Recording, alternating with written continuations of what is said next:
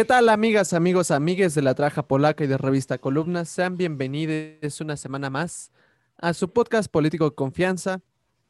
El día de hoy nuestra intro cambió un poquito en, en honor a, al señor Sachs, que desgraciadamente falleció por COVID hace, hace algunos días, el fin de semana pasado. Y bueno, estamos aquí después de un, un largo periodo de no grabar porque el señor Ángel Estrada estaba pues haciendo sus cosas, ¿no?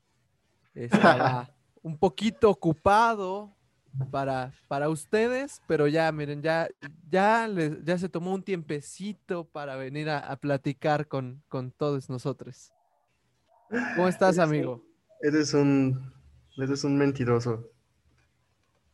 Eres un mentiroso. Yo, yo me fui porque estábamos haciendo otra cosa, no, no porque quisiera.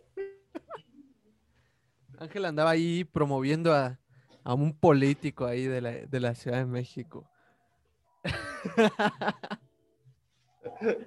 Que no les voy a decir cuál es. Pero, pues aquí andábamos. Y no, pues muy contento, amigo. Estoy muy feliz de volver a grabar contigo. Porque ya era algo que tenía mucho que no hacíamos. Pero, pues, hay que darle con todo, ¿no crees? Vamos a entrar, amigo. ¿Cómo ves? En estos días han pasado varias cosas. Han pasado cosas no muy gratas en, en la política nacional. Una de ellas, y yo creo que la más eh, cínica, la más triste, fue la designación de Félix Salgado Macedonio como candidato a la gobernatura de Guerrero por parte del partido de Morena.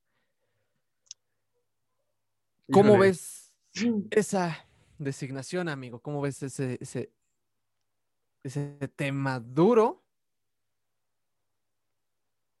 Mm, Pues mira, yo lo que veo es que aquí hay un golpe muy fuerte a- al movimiento feminista, que es el movimiento más fuerte eh, en, en el aspecto de la política nacional en este momento.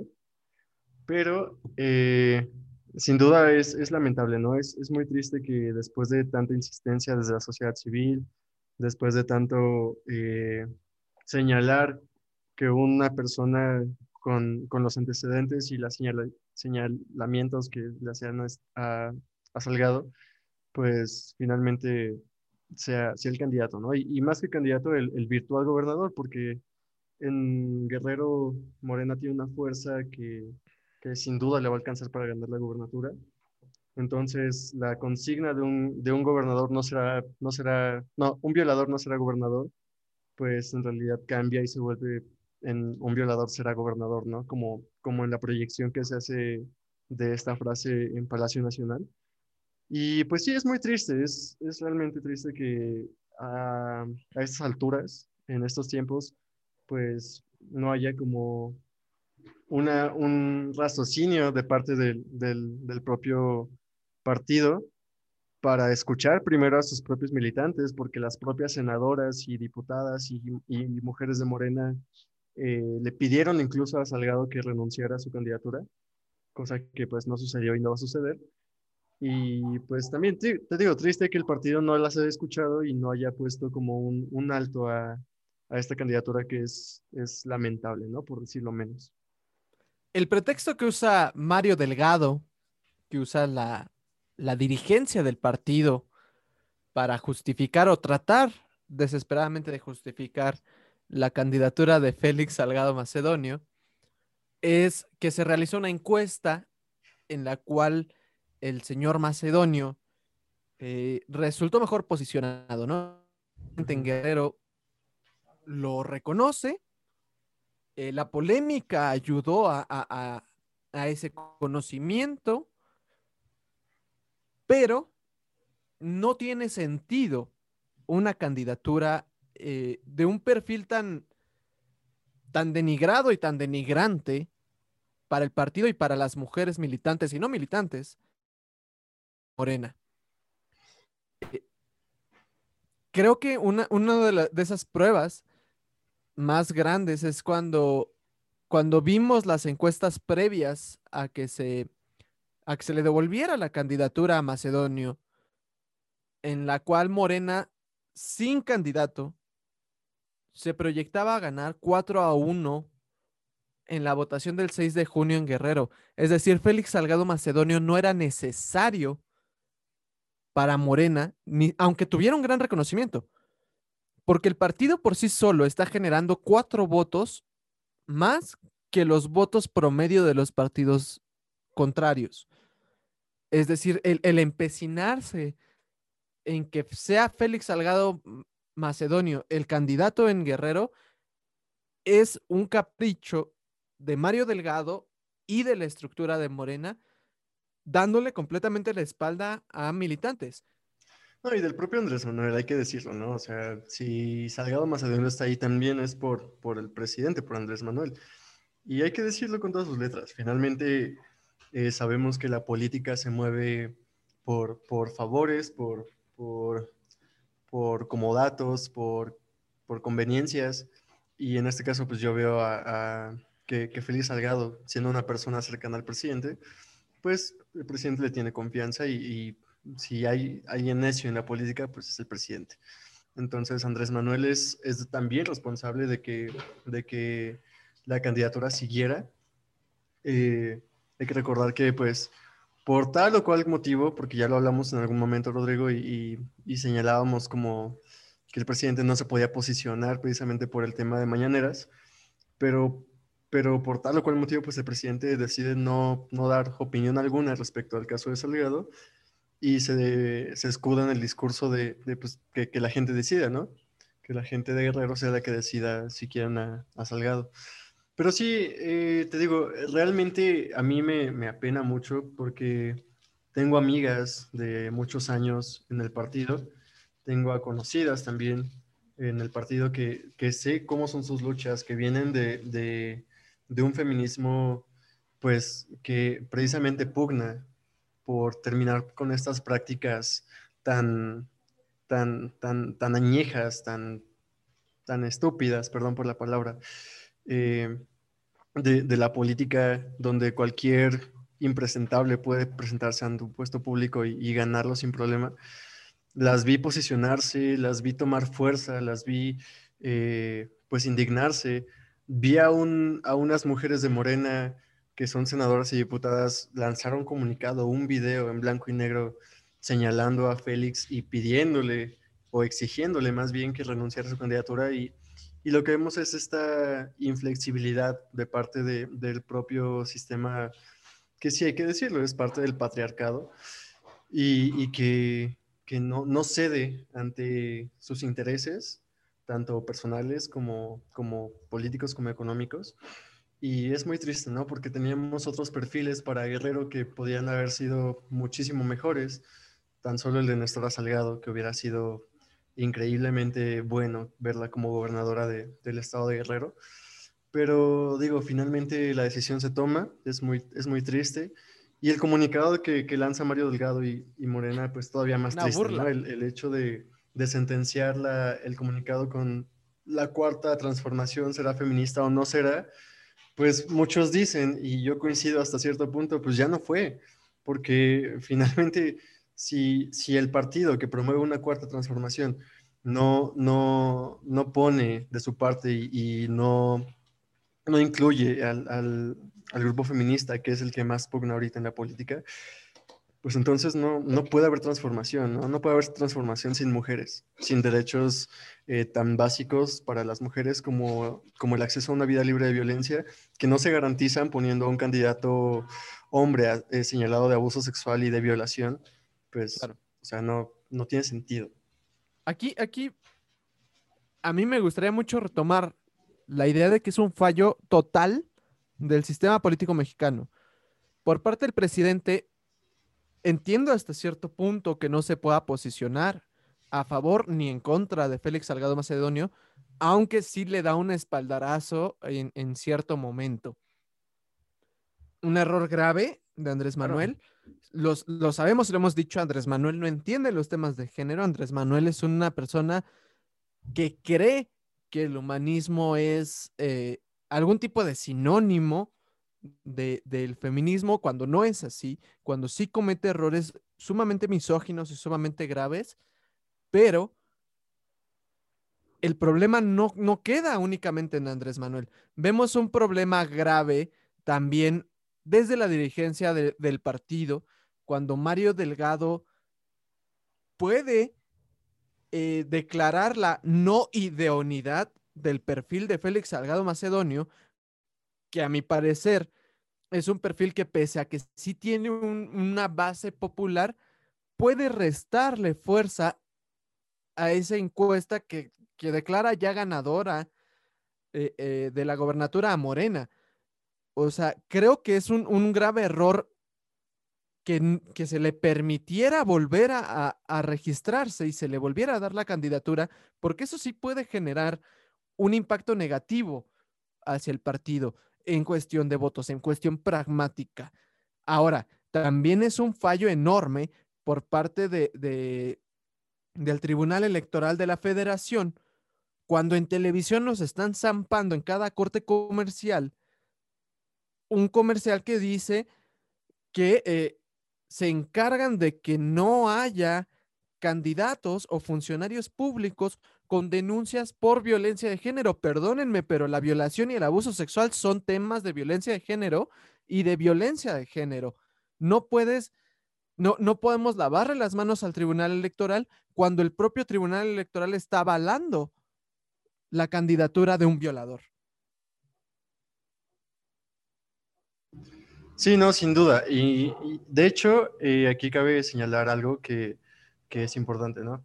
El propio organismo encargado de, asuntos electorales del Estado de Guerrero, en nuestro caso en la ciudad es el, ISM, allá es eh, el Instituto Electoral del Estado de Guerrero, este, eh, unos días, creo que un día después de que, de que Morena y la Comisión de, de Justicia decide reponer el proceso, esta, este instituto dice, no, pues es que sí es, sí es factible la candidatura y pues sí tiene como, eh, o sea, la, la, avaló, ¿no? Y esto también parece un, un, antecedente peligroso de cómo se podían haber estado eh, negociando eh, las, las cosas desde mucho antes, ¿no?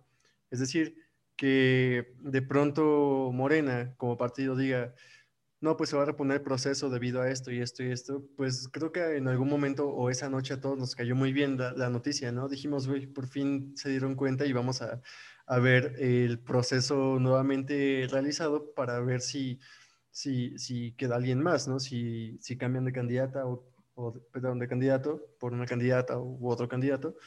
Pero... Eh, pues vemos que también tiene este, este tema de que pues también iban a dejar participar a Salgado Macedonio otra vez, cuando lo ideal hubiera sido que no. Pero un día después o dos días después, no recuerdo bien, es cuando este instituto eh, electoral eh, avala la candidatura de, Salgado Macedonio como un antecedente a lo que iba a venir después, que es la segunda encuesta, donde finalmente se confirma que Salgado va a ser candidato de, Morena por la gubernatura de Guerrero.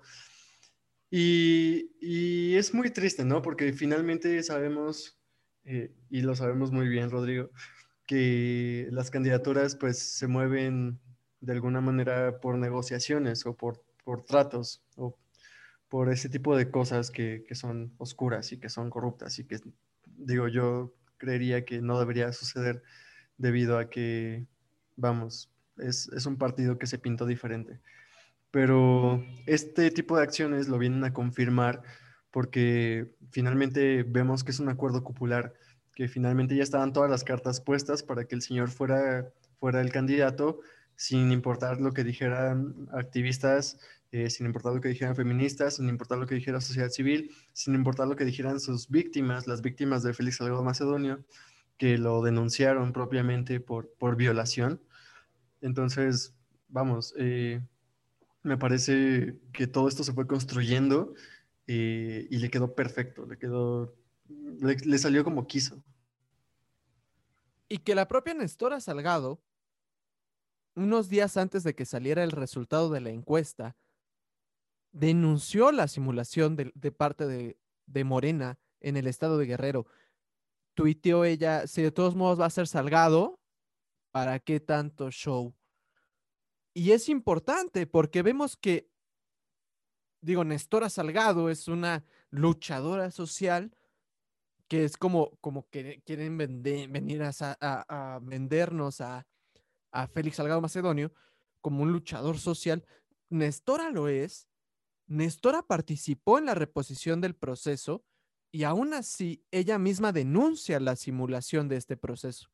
Entonces hay un grave problema ahí de, de que hay un espaldarazo tremendo desde la cúpula de Morena que busca que sea Félix Salgado Macedonio quien sea el candidato. Ahora bien, también me gustaría aquí matizar y señalar un problema grave que tiene que ver con el electorado más que con el proceso de selección de candidatos. Estefanía Veloz, un saludo y un abrazo, completo respeto hasta donde quiera que estés, anunció que si Félix Salgado Macedonio era el candidato de Morena para Guerrero, ella iba a renunciar al partido. Una decisión con la que podemos o no estar de acuerdo, que sí pinta una coherencia entre su discurso y entre su ideología y su actuar, pero que yo no comparto. Y no comparto porque creo yo firmemente, como lo ha dicho Ancaret, como lo ha dicho Elsa en sus columnas, en su podcast, que quien se tiene que ir es el violador, no, no las mujeres. Ahora, ante este anuncio de Estefanía y durante todo el proceso que duró la reposición de la candidatura de Guerrero, yo noté a muchos hombres exigirle la renuncia a Estefanía Salgado. Digo, a Estefanía Veloz, perdón. Y aún hoy veo a un montón de hombres pidiéndole la renuncia a todas las militantes de Morena. Ojo con eso, o sea, ¿por qué le hacemos el trabajo sucio a los violadores como Félix Salgado Macedonio, quitándole todo lo que le incomoda del aparato partidista. ¿Y qué es lo que están buscando estos hombres? Estos hombres están buscando coherencia en el discurso de las compañeras. Estos vatos lo que quieren es abiertamente que la política se vuelva otra vez solo de hombres y que los violadores tengan un lugar seguro dentro de la política para ejercer su violencia y al mismo tiempo cargos de elección popular. Sí, yo tampoco comparto la decisión de, Estefanía. Yo la respeto mucho y de hecho tengo, tengo el gusto de conocerla.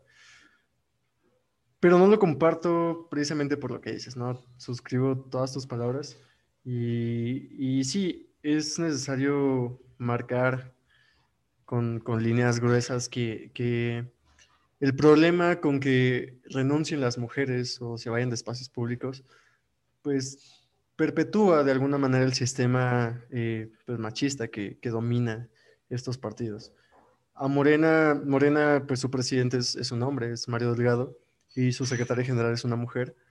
Y cuando es Silvia Hernández, y cuando pasa la elección de hace tres años, por primera vez vemos un congreso paritario, ¿no? Donde prácticamente es 50% hombres, 50% mujeres, vemos a Andrés Manuel poniendo a un gabinete donde 50% son hombres, 50% son mujeres, y que de hecho, por los cambios que se han hecho estos años, ahorita hay más mujeres en el gabinete de Andrés Manuel que hombres. Pero eh, todo esto, pues, es, no basta, vaya. O sea, en, un sistema político no basta con que tengas puestos de representación 50-50, eh, porque finalmente si vas a mantener violencia política contra las mujeres, o violencia de cualquier tipo, eh, realmente no sirven las acciones que hagas eh, en términos paritarios para resurcir o para, para, minimizar esos daños que haces ejerciendo violencia política o de cualquier tipo, ¿no? Eh, entonces, en el caso de Morena, vemos aquí un problema, que es que los hombres cada vez se apoderan, como bien dices, más de estos espacios y yo entiendo, yo entiendo totalmente la frustración de una mujer eh, militante de Morena que a lo mejor piensa que a este grado, pues el partido ya no tiene para más, que el partido ya no está dando el ancho y que no está haciendo nada de lo que se propuso hacer en 2018 y antes, eh, y que ya se ha vuelto más bien un partido pues como, como el resto, ¿no? Yo, y bien lo dicen eh, las compañeras, creo y sostengo que no hay un partido feminista en México. En realidad yo no soy, yo no soy partidario del partidismo mexicano, pero sí veo que después de que muchas mujeres ahí dentro de Morena lucharon por causas justas y, por, y que siguen luchando por causas justas eh, respecto a, a, la, a, la, causa feminista, pues que hoy vean este tipo de acciones dentro del partido y que no tengan respaldo, pues sí te hace empezar a lo mejor como, híjole, pues, ¿qué hago aquí? No, este no es el espacio que me corresponde, no es el espacio donde quiero luchar, porque a lo mejor no le veo remedio. A lo mejor este fue el pensamiento de, Estefanía Veloz. Quiero pensar que, que, que que tiene muchas razones y creo que bien lo plasma en su carta y creo que son muy válidas todas sus razones.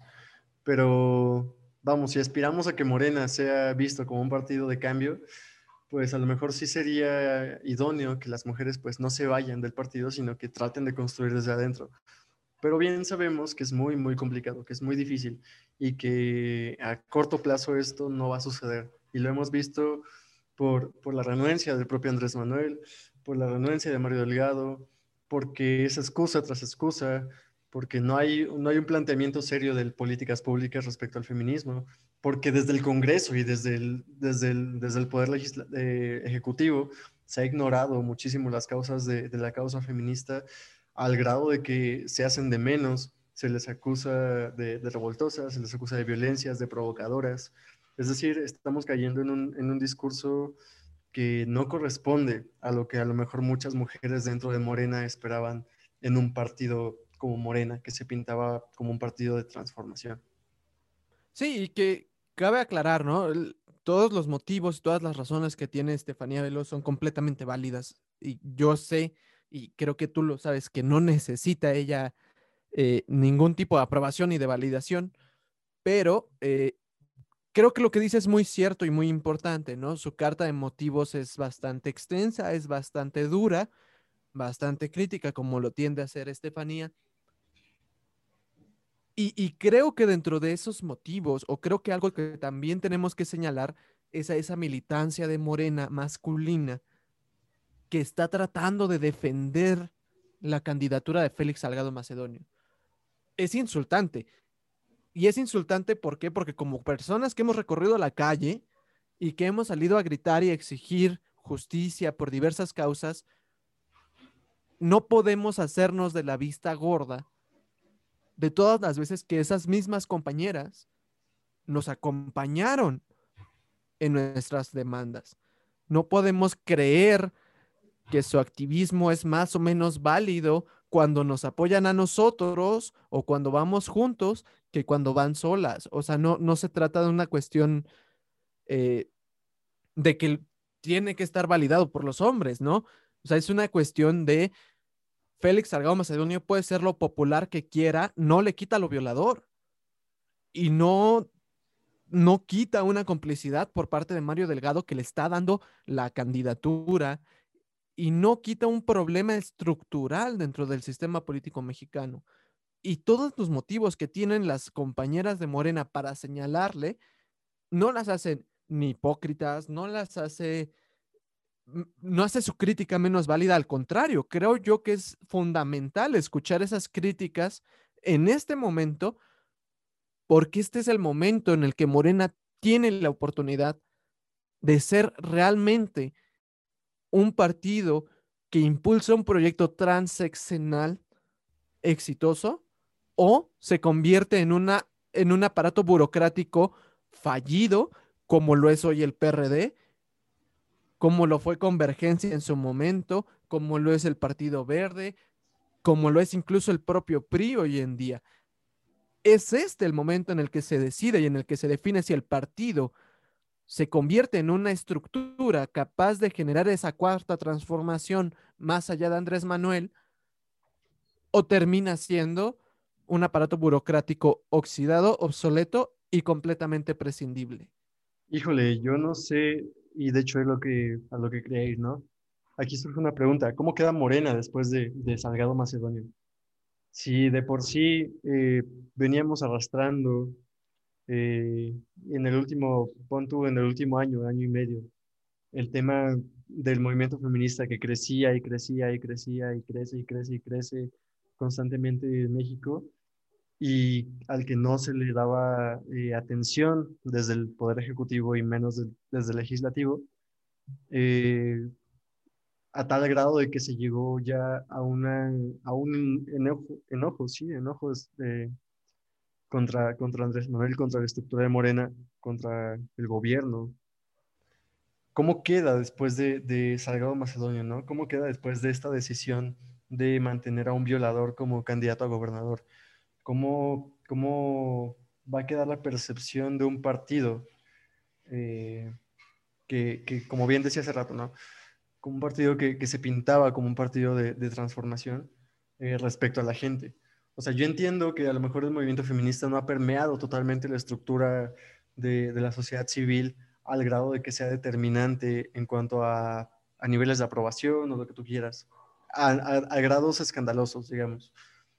Pero yo creo que más allá de la aprobación que pueda tener eh, Andrés Manuel y el propio partido, yo creo que sí, sí, sí siente las bases para que el partido quede lastimado, para que quede debilitado y quede como un partido de, de hipócritas, un partido de hipocresía eh, respecto al discurso y, y al, y, y, al cómo se hacen las cosas en realidad. Como un partido más. Y esto los puede sea... poner en, en, en, una circunstancia pues tensa respecto a, a, cómo se compara Morena con otros partidos, ¿sabes?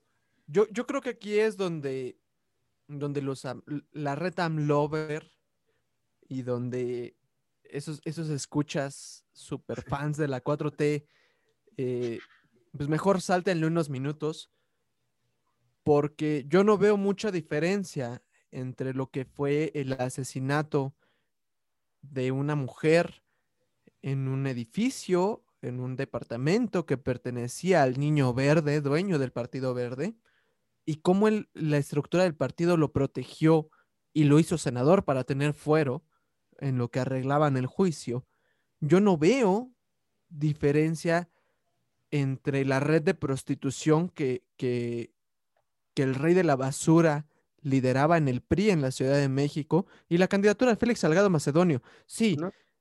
Son diferentes en, en, en, hecho, digamos, en nivel de violencia, pero la esencia es la misma. O sea, nada nos asegura. Sí, es violencia de género. Nada nos asegura que el violador de Félix Salgado Macedonio monte una red de prostitución en la gobernatura de, de Guerrero. O sea, yo no entiendo cómo es que, que, Morena permite, no por popularidad, lejos del pragmatismo, que ni siquiera tiene sentido desde ese punto, que se abra ese espacio de discusión y de golpeteo político. Es una, simplemente, mira, ya, ya, ya no te vayas tú por el tema de, de la ética, de los valores, de los principios, de ser un partido distinto. Si eres el partido más golpeado, porque es el partido que arrasó con todo hace tres años, ¿por qué abrirías una nueva línea para que te estén golpeteando todos los días? Y peor, ¿por qué les darías la razón? O sea, es una decisión sumamente estúpida no tiene sentido, no, tiene manera de darle la vuelta a nada. No, solitos, solitos se pusieron la soga al cuello, ¿no?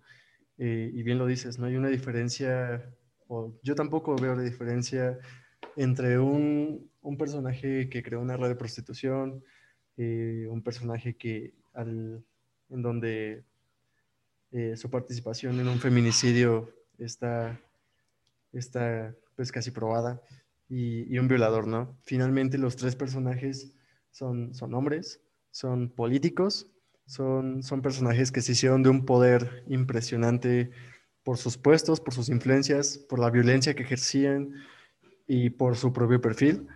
Y son personajes que por donde quiera que los veas son impresentables.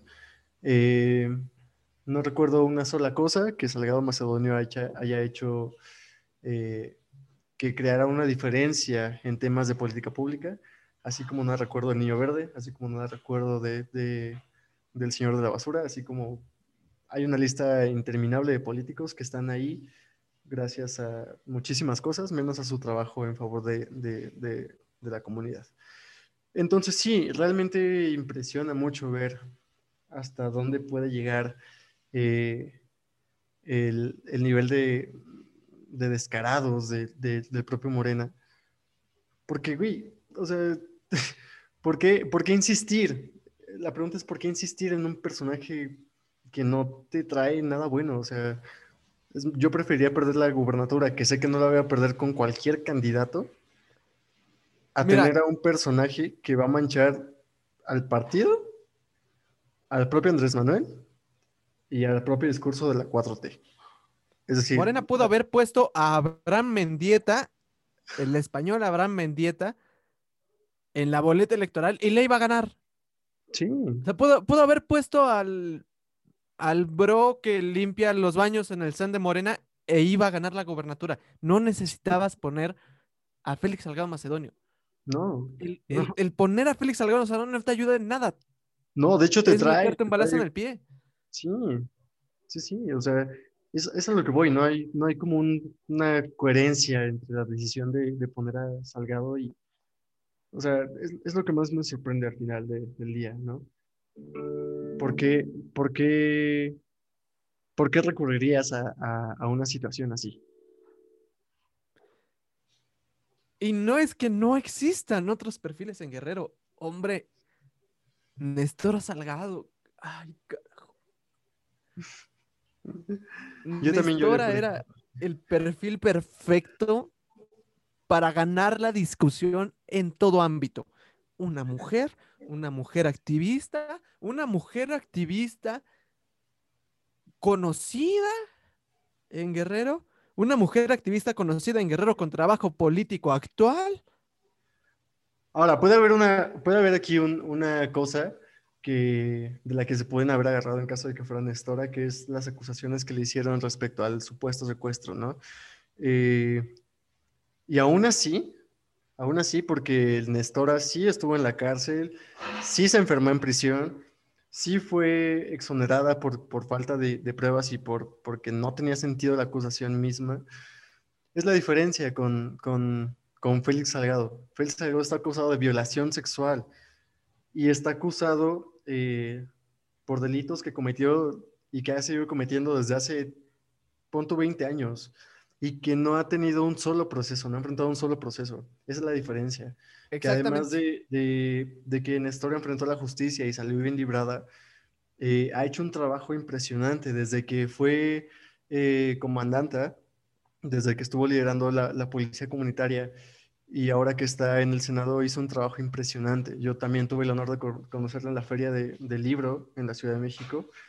Eh, una mujer impecable, de verdad, con una ética tremenda. Y es la diferencia. Si el partido no quería mancharse eh, con Estora por la acusación de secuestradora, que bien libró y que de la cual pues salió bien de, la cárcel y enfrentó un proceso, pues no sé qué pretendían poniendo a un, a un violador que no ha pasado un proceso, que no ha sido juzgado y que sigue teniendo acusaciones constantes de, abuso sexual. En un contexto donde creo que ha sido lo peor que han podido haber hecho por el clima que, hay en la ciudad. La, la, acusación de Nestora sobre secuestro tampoco siento yo que sea algo que le haya preocupado a Morena cuando la otra opción fue literalmente alguien que está siendo acusado de violación, ¿no? La diferencia es que si hubieras apostado por Nestora Salgado, Nestora Salgado podría haber dicho, ¿sabes qué? Yo estoy exonerada, yo no le debo nada a la justicia, el caso se resolvió, se resolvió vía legal, estoy absuelta, tengo mis derechos políticos restablecidos, es más, si estuve en la cárcel, y eso me da una perspectiva del sistema penitenciario distinta a la que se tiene afuera. En cambio, decidiste apoyar a alguien bajo un supuesto jurídico de presunción de inocencia que tiene atorado un sistema, eh, un, juicio desde 1996 Sí, digo, finalmente esperemos que, bueno, es, es, es evidente que va a ganar, pero esperemos que, que a partir de ahora haya un mecanismo que, que primero vigile los perfiles de los candidatos antes de, darles entrada a cualquier puesto público, porque es necesario y, y, es algo que es una deuda histórica. Y bueno, de esto yo siento que Morena sí va a salir golpeado, sí siento que se dieron un balazo en el pie, siento que era, siento que era innecesario y siento que pues les va a salir caro, ¿no? Tanto con el movimiento feminista como con la sociedad civil, al menos la parte de la sociedad civil a la que pues sí le ha estado interesando, eh, pues, ¿cómo decirlo? Darse cuenta de, de, toda esta estructura de violencia que, que hay en el país, en todos los niveles, tanto políticos como económicos como sociales.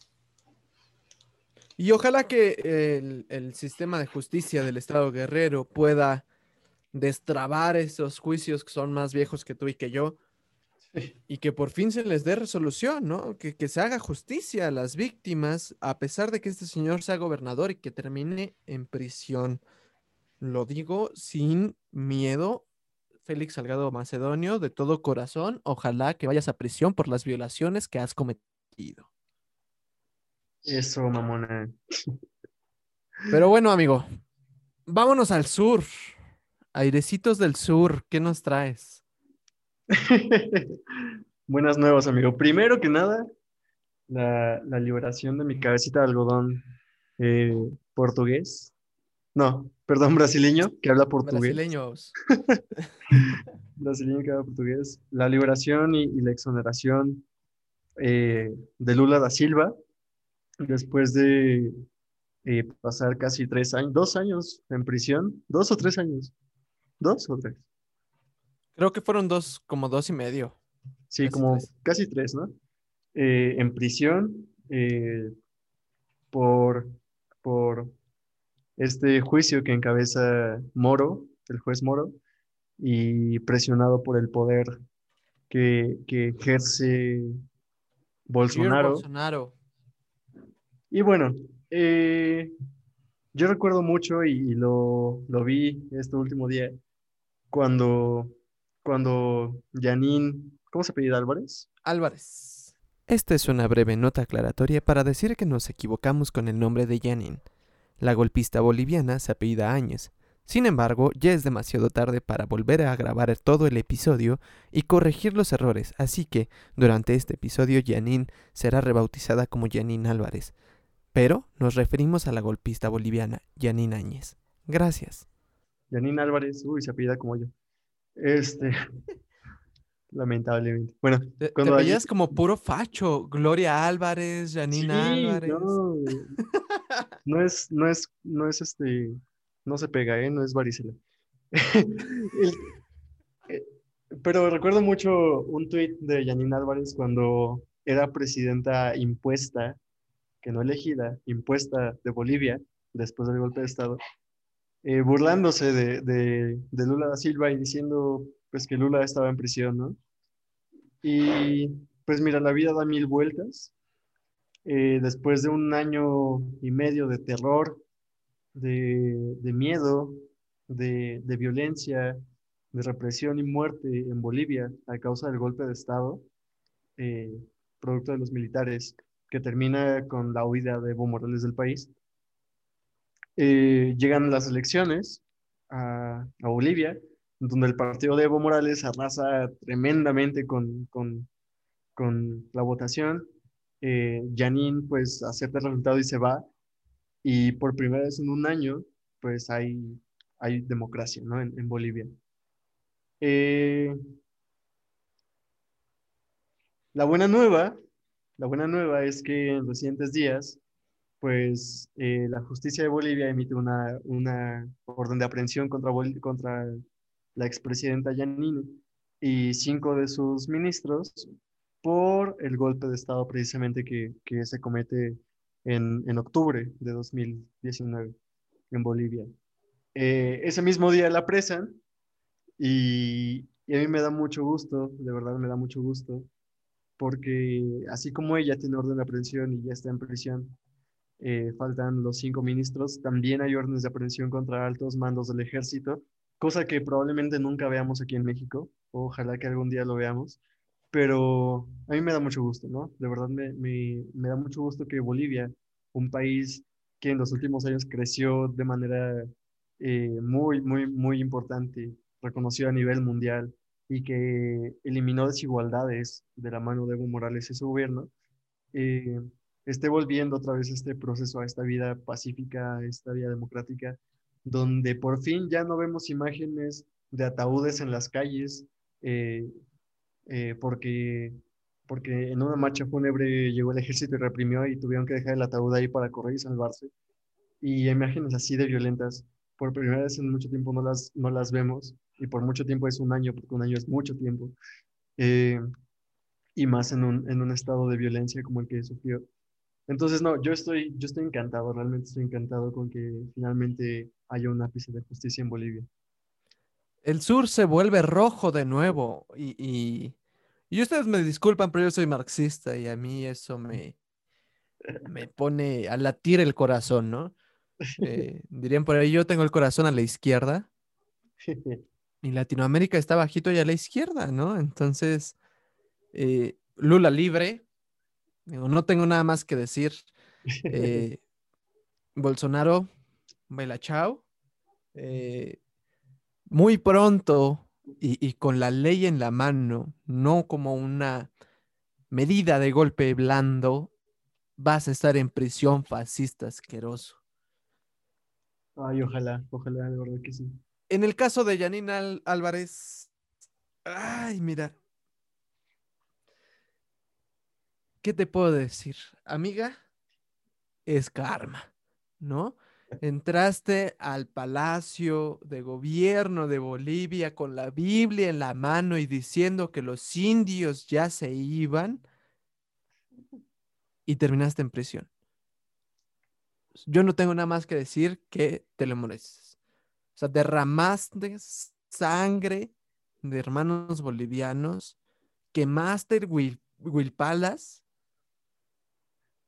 enfrente de sus caras, te reíste de ellos, humillaste al pueblo de Bolivia. Y esa foto en la que tienes unos ojos de tremendo y profundo arrepentimiento, perdón, pero a mí me causa cierto tipo de placer o sea, para mí es, para mí es la cara que quiero verle a Calderón cuando entra a prisión, es la cara que quiero verle a Bolsonaro cuando vaya a prisión y es la cara que me encantaría verle a Donald Trump cuando entre a prisión. Mira, yo lo hablábamos detrás de cámaras hace unas horas, pero digo, finalmente creo que nunca se trata de, al menos desde mi perspectiva, nunca se trata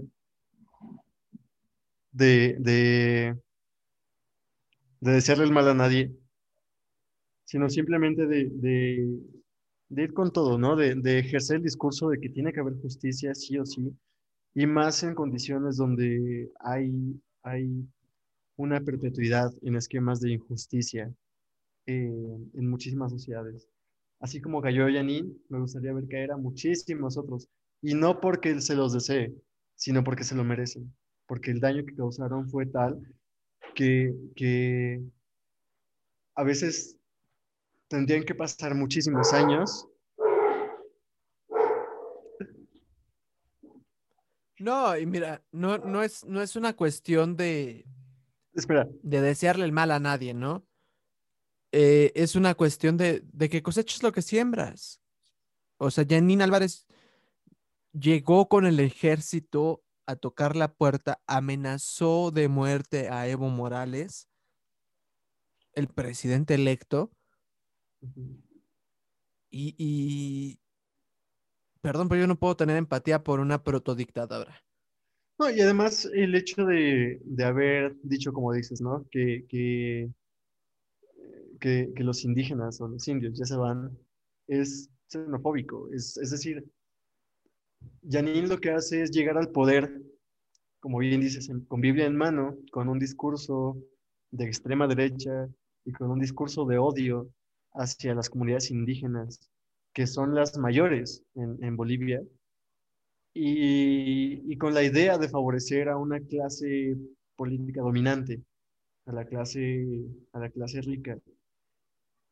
Y vamos, no le sale, qué bueno que no le sale, pero sí, justamente, yo también lo celebro, de verdad me da muchísimo gusto ver a, a, enfrentando a la justicia, porque te digo, es una deuda, es una deuda que, que tiene que, que tiene que resarcirse, más por los muertos, más por, porque hubo muchos desaparecidos, más porque hubo una violencia que no se veía en un país eh, de Sudamérica desde hace muchísimos años, tal vez desde que terminó la dictadura. Eh, entonces es, es algo que, que, no podía permitirse.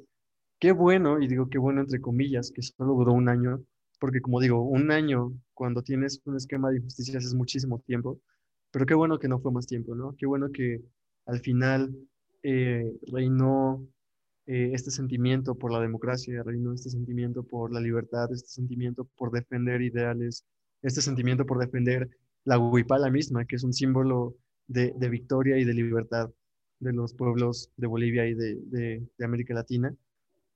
Entonces, qué bueno, qué bueno de verdad que, que veamos, al menos en un país remoto, porque Bolivia todavía queda lejos de México, eh, que, que, la justicia, pues, de verdad puede llegar, que de verdad puede llegar. Y ojalá que el juicio que enfrente, pues lo enfrente al pie de la letra, al pie de todas las leyes, al pie de todo lo que tenga que suceder, para que, pues, pague, para que de verdad pague por todo el año que hizo. Un año parece poco tiempo, pero cuando es un militar el que le pone la banda presidencial a alguien, y sobre todo en, Latinoamérica, un año, pues es un gran logro, ¿no? Yo sé que hubo sangre derramada de los hermanos bolivianos, lo siento mucho, las y los abrazo mucho. Pero hoy Janina Álvarez está en la cárcel. Eh, ahora bien, hablábamos de lo que pasó en Brasil con Lula. Cómo es que Lula llega a prisión. Y eh, fue un golpe blando. Eh, Jair Bolsonaro convence a todo el sistema judicial, a la Suprema Corte de Justicia brasileña, de inventar un delito a Lula da Silva. Y esto tiene que ver con nuestro siguiente tema, amigo. Porque el sistema judicial, el poder judicial, juega roles políticos. La semana pasada, Andrés Manuel y la 4T hicieron una ley que reformaba la reforma energética de Enrique Peña Nieto.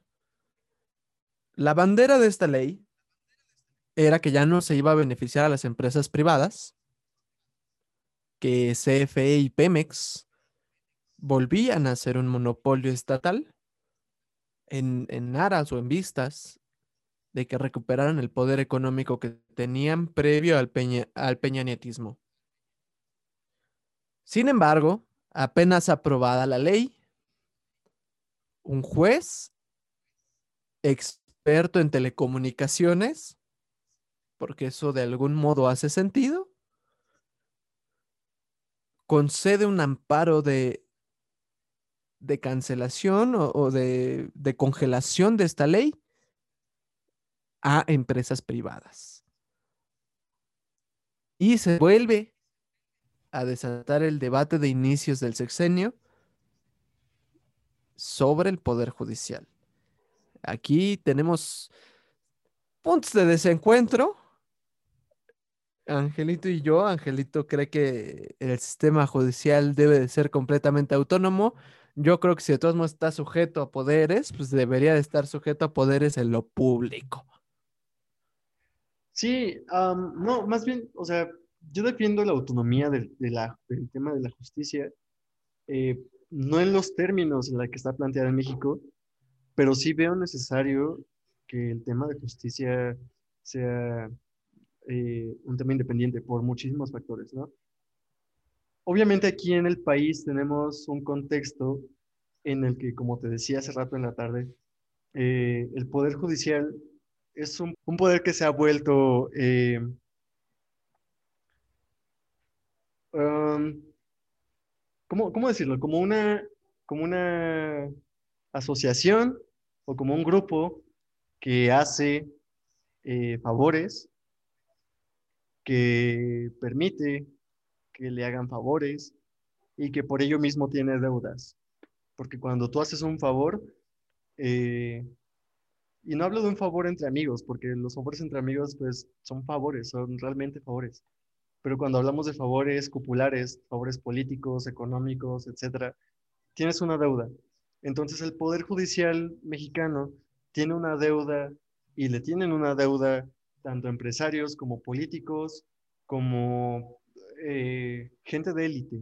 Ese es el problema con el Poder Judicial de México, que también sucede con, con el Poder Judicial de Brasil. Entonces, utópicamente, porque finalmente puede que sí sea una utopía, el Poder Judicial que yo defiendo en el que yo creo, tendría que ser un poder, un poder que esté sujeto eh, única y exclusivamente a los intereses ciudadanos, que sea controlado por ciudadanos, que sí sea controlado obviamente por, por, por gente de derecho, que son jueces o, o, expertos en materia, pero que también esté sometido al escrutinio ciudadano, que sea un poder que tenga eh, esta representación ciudadana y que sean los ciudadanos los que constantemente estén velando porque este no se corrompa. Eso sería lo ideal, pero esto no sucede en México. Ahora, ¿por qué yo no le daría un poder eh, judicial al Estado, aún con lo que dices, aún sabiendo que está sometido a otro poder? Vamos, porque en este contexto, eh, quien está gobernando es Andrés Manuel. Pero en seis años puede que no sea Andrés Manuel. Puede que sea un, personaje parecido a Bolsonaro. Puede que sea un personaje parecido a, no sé, Felipe Calderón. Nos vamos lejos. O sea, finalmente no podemos eh, someter al Poder Judicial al Estado, o al menos desde mi percepción, porque el Estado también eh, cambia constantemente, o las figuras que representan al Estado cambian constantemente. Y así como hoy tenemos a un personaje que, se pinta democrático y que dice lo que quiere, pero hasta ahí, mañana podemos tener un personaje mucho peor que haga del Poder Judicial de verdad lo que, lo que quiera, lo que quiera, lo que quiera. Así como lo hacen hoy las empresas y lo que tú quieras, pero al menos eh, la, diferencia es que las empresas, al menos ahorita, no tienen el poder del ejército. ¿Me entiendes? O sea, es una cuestión de, de, de poderes y de nivel de poderes de cuánto puede influir algo en alguien. Entonces, ese es el problema. yo, mira, yo estoy esencialmente de acuerdo contigo. o sea que no. con, una gran diferencia, ¿no? Tú hablas como si pudiera pasar y no como si fuera una constante en la historia mexicana. esta idea de la corte como, como no cooptada, como que el empresariado por un lado y el Estado por otro lado y el ejército por otro lado, pues mira, vemos, ¿no? La Liga Comunista 23 de septiembre fue perseguida por asesinar empresarios y fue perseguida por quién? Por miembros de eh, eh, las Fuerzas Armadas del Estado, lo cual hace suponer que el Estado tiene relación directa con el empresariado ah, y hoy me atrevo a decir está diluido lo uno en lo otro, lo que hace que la autonomía, así entre comillas gigantes, de la Suprema Corte de Justicia de la Nación no exista. El propio ministro presidente de hoy en día ha acusado reiteradamente a Felipe Calderón de presionar a la Suprema Corte para que se legislara o se, se, resolviera a favor de sus intereses. ¿Y qué crees? Se resolvió a favor de sus intereses. O sea, yo, yo, no, yo no lo veo como algo que, ay, no, sería terrible que pasara. Pasaba. No, eh, este es nuestro México. Yo nací, crecí aquí, pero yo no veo problema, por ejemplo, en que destinemos un ministro por partido. Porque la forma en cómo se, se seleccionan o se llega a ser ministro hoy también es muy tramposa.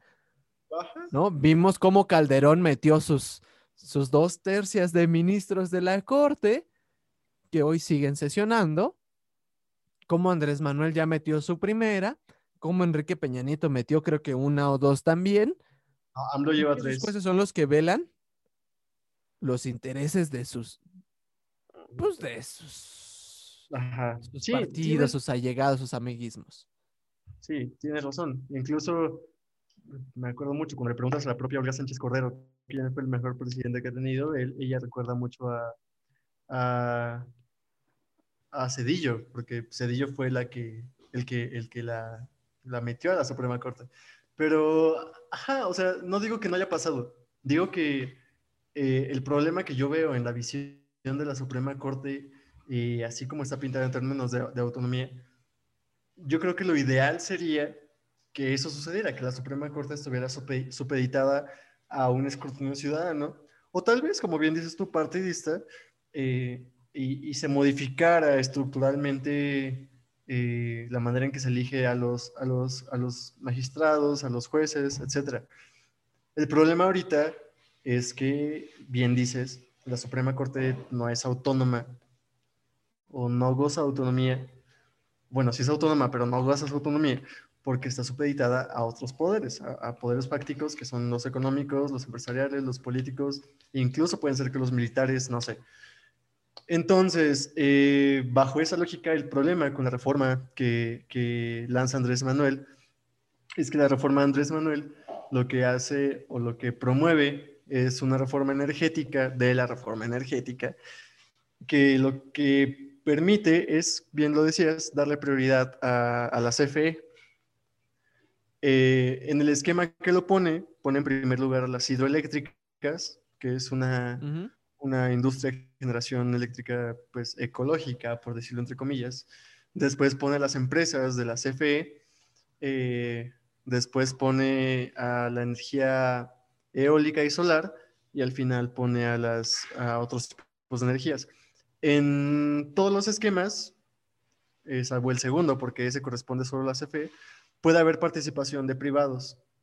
Pero la diferencia es que sí se le está dando prioridad a, eh, a la empresa del Estado, a la CFE, con el argumento de que la CFE pues, ha perdido muchísimo. Y si bien ha perdido muchísimo, es de las empresas más sólidas del Estado mexicano, porque de hecho tiene excedentes en cuanto a, en cuanto recursos. El problema con la CFE es que no tiene la capacidad de producir energía. Entonces lo que se quiere es darle mayor autonomía y mayor este, capacidad de producir energía para que ésta sea más barata, para que ésta pues tenga más acceso a la población, para que las empresas que decidan participar, y eh, hablo de las empresas privadas, pues lo hagan con esquemas más justos o más, este, digamos, uh, iguales que, que la CFE. Es decir, que haya cancha pareja para todos. ¿Cuál es el problema con esto? Pues obviamente esto toca intereses, ¿no? Toca intereses de las grandes empresas, eh, las transnacionales sobre todo, que vienen a beneficiarse eh, desde el 2013 con la implementación de la reforma energética de Peña Nieto y que hoy dicen, pues no mames, ¿no? O sea, ahora, ahora qué chingados hago, porque, ay, estamos en vivo, ¿verdad? Bueno, ahora qué hago, porque pues me estás quitando beneficios económicos que, que yo tenía o que venía trayendo o venía ganando desde 2013 aquí en el país. El problema es que estas empresas vemos que tienen esquemas donde eh, evaden impuestos, eh, encarecen los productos, pagan salarios muy bajos, etc. Entonces, se pretende que con esta reforma cambie eso, pero pues precisamente el ministro que dices, que es muy allegado a temas energéticos, eh, dice, no, ¿sabes qué? Esto no pasa. ¿Por qué? Porque hay un interés económico. Y ese es el problema con la autonomía de la Suprema Corte. Por eso y yo insisto y reitero, deberíamos de ver a los jueces de la Suprema Corte como lo que son, funcionarios públicos, y deberían de estar sujetos a elección popular. Y yo sé que los abogados aquí van a estar en desacuerdo conmigo, pero ustedes síganme el rollo. Como senadores, una vez cada seis años, elección de ministros, los partidos políticos tienen derecho a postular a un, un solo, no, hasta dos, hasta dos por partido. Hasta dos candidatos. Ministros de la Corte. Pero tiene que quedar la Corte repartida de forma paritaria. Es decir, si va a haber seis ministros de la Corte, tiene que haber seis ministros, uno de cada partido, para que así sean claras los intereses, las ideologías y, hacia dónde se va a, mover ese ministro en la Suprema Corte y contra quiénes va a tener como ciertos, ciertos problemas, ciertos roces y cómo pueden resolverlos, ¿no? Creo que es mucho más democrático, creo que es mucho menos probable que existan este tipo de, amiguismos entre ministros, porque a final de cuentas vemos dentro de la Suprema Corte una, una suprema corrupción en la justicia de la nación. Hablas como viejito. Es una idea. no, pero sí, de hecho, bien lo dices. Y creo que aquí sí estamos de acuerdo. Yo no sé si estoy de acuerdo totalmente en el esquema que planteas porque tengo que analizarlo y porque me gusta llevarte a la contraria, pero, pero eh, sin duda la, Suprema Corte necesita una reforma cabrona, pero cabrona, cabrona, y de Fondo. Y de fondo, sí, que sea estructural, que sea desde cómo se decide, quién es, cuál es el perfil que tienen que tener, eh, a quiénes le vas a dar acceso, eh, la repartición, cuántos van a ser, por cuánto tiempo, cuáles van a ser sus funciones, hasta dónde tiene limitaciones, porque la Suprema Corte se ha creído como un órgano intocable y eso tiene que dejar también de, suceder, ¿no? La Suprema Corte es otro poder que también tiene que tener limitaciones como el Poder Ejecutivo y como el Poder Legislativo. Yo entiendo que el Poder Judicial es el que dice esto pasa y esto no, porque se supone que defiende a la Constitución, pero hemos visto eh, que en los hechos esto no sucede, que en los hechos se mueve todo por intereses y se interpreta la ley como, como Dios les da a entender, dependiendo de qué es lo que quieran o qué es lo que, lo que deseen conseguir. Y eso como El, como el postor señala, así se mueve la ley, hacia donde el billete manda. Sí, entonces todo eso, todo ese esquema tiene que, tiene que terminar y debería de haber una reforma a la Suprema Corte pues mucho más profunda. Eh, recientemente hubo una reforma a la Suprema Corte pero en términos muy, muy pequeñitos, ¿no? En términos que, que dices, pues, ¿qué le hicieron, no? El, el ministro presidente eh, Lelo de la Rea eh, la defendía muchísimo y decía que era, era, la reforma más importante del Poder Judicial desde el año 97, que se reformó toda la estructura del Poder Judicial. Pero vamos, en los hechos eh, realmente fue una reforma de poquitos puntos, donde a lo mejor sí se trata el hecho de que se impulse la, la, la, la, formación de abogados de una manera más ética, más amplia y más lo que tú quieras. Pero vamos, estamos hablando a largo plazo y a corto plazo, ¿qué vamos a hacer? ¿no? Porque se necesita una reforma eh, que haga de un poder judicial un poder judicial fuerte, un poder judicial que de verdad responda a los intereses de la ciudadanía, a los intereses del Estado y no a intereses particulares. Nos hace falta un poder judicial que haga justicia en el país. Sí. Que, se ponga a trabajar en favor de la justicia, más allá de sus intereses personales, políticos, económicos. Pero bueno, amigos, ahora de aquí a que llega. Sí, ahora yo, yo lo que veo con Andrés Manuel, eh, porque muchos me empezaron a acusar, ¿no? De que Andrés Manuel se está metiendo con la autonomía de la Suprema Corte y que no debe hacerlo y que eh, dónde está la separación de poderes y que quiere hacer lo que quiere y que, y que dictador y la chingada. Andrés Manuel, no por ser presidente, deja de ser ciudadano y no por ser claro.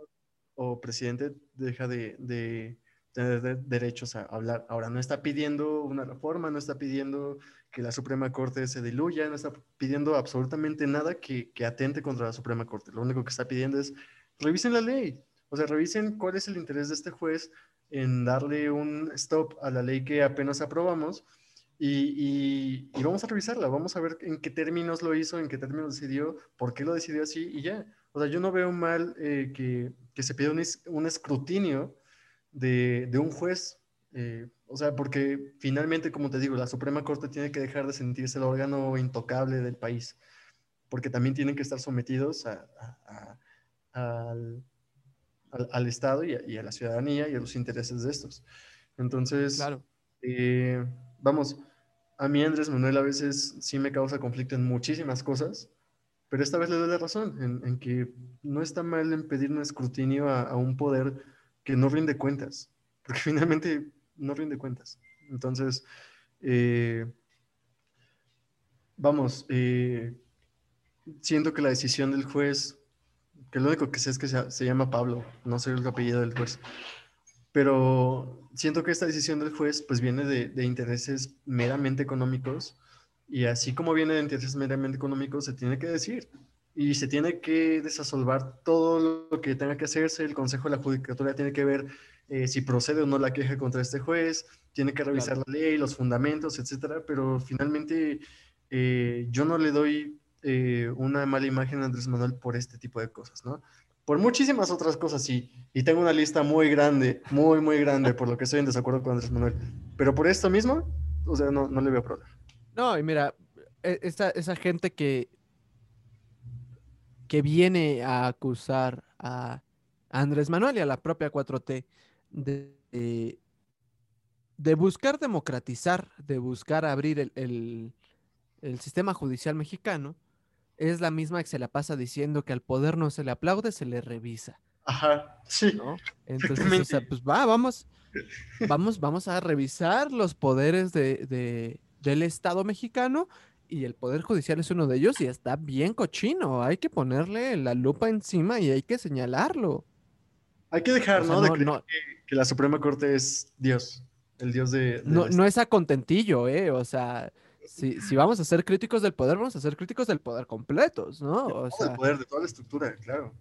Así como podemos decir que Andrés Manuel es un misógino y tenemos razón, podemos decir que la Suprema Corte de Justicia de la Nación es sumamente corrupta y, tenemos también tenemos razón.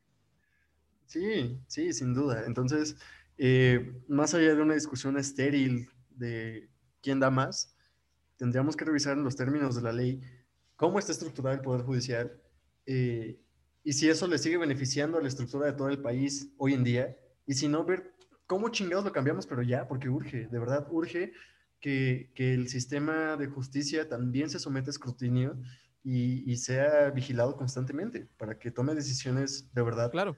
y le den un beneficio no solo a sus intereses políticos, económicos y, y partidistas, porque también hay mucho partidismo ahí, sino también a los, más bien a los términos de, eh, de la gente, a los intereses de la gente, de, la sociedad. Pues bueno, amigo, con eso terminamos una semana más de podcast. Una semana después de dos meses de podcast. Perdón, Miren, eh, ya vamos a estar más seguido por aquí. Ya, ya pasaron los procesos que, que tenían que pasar.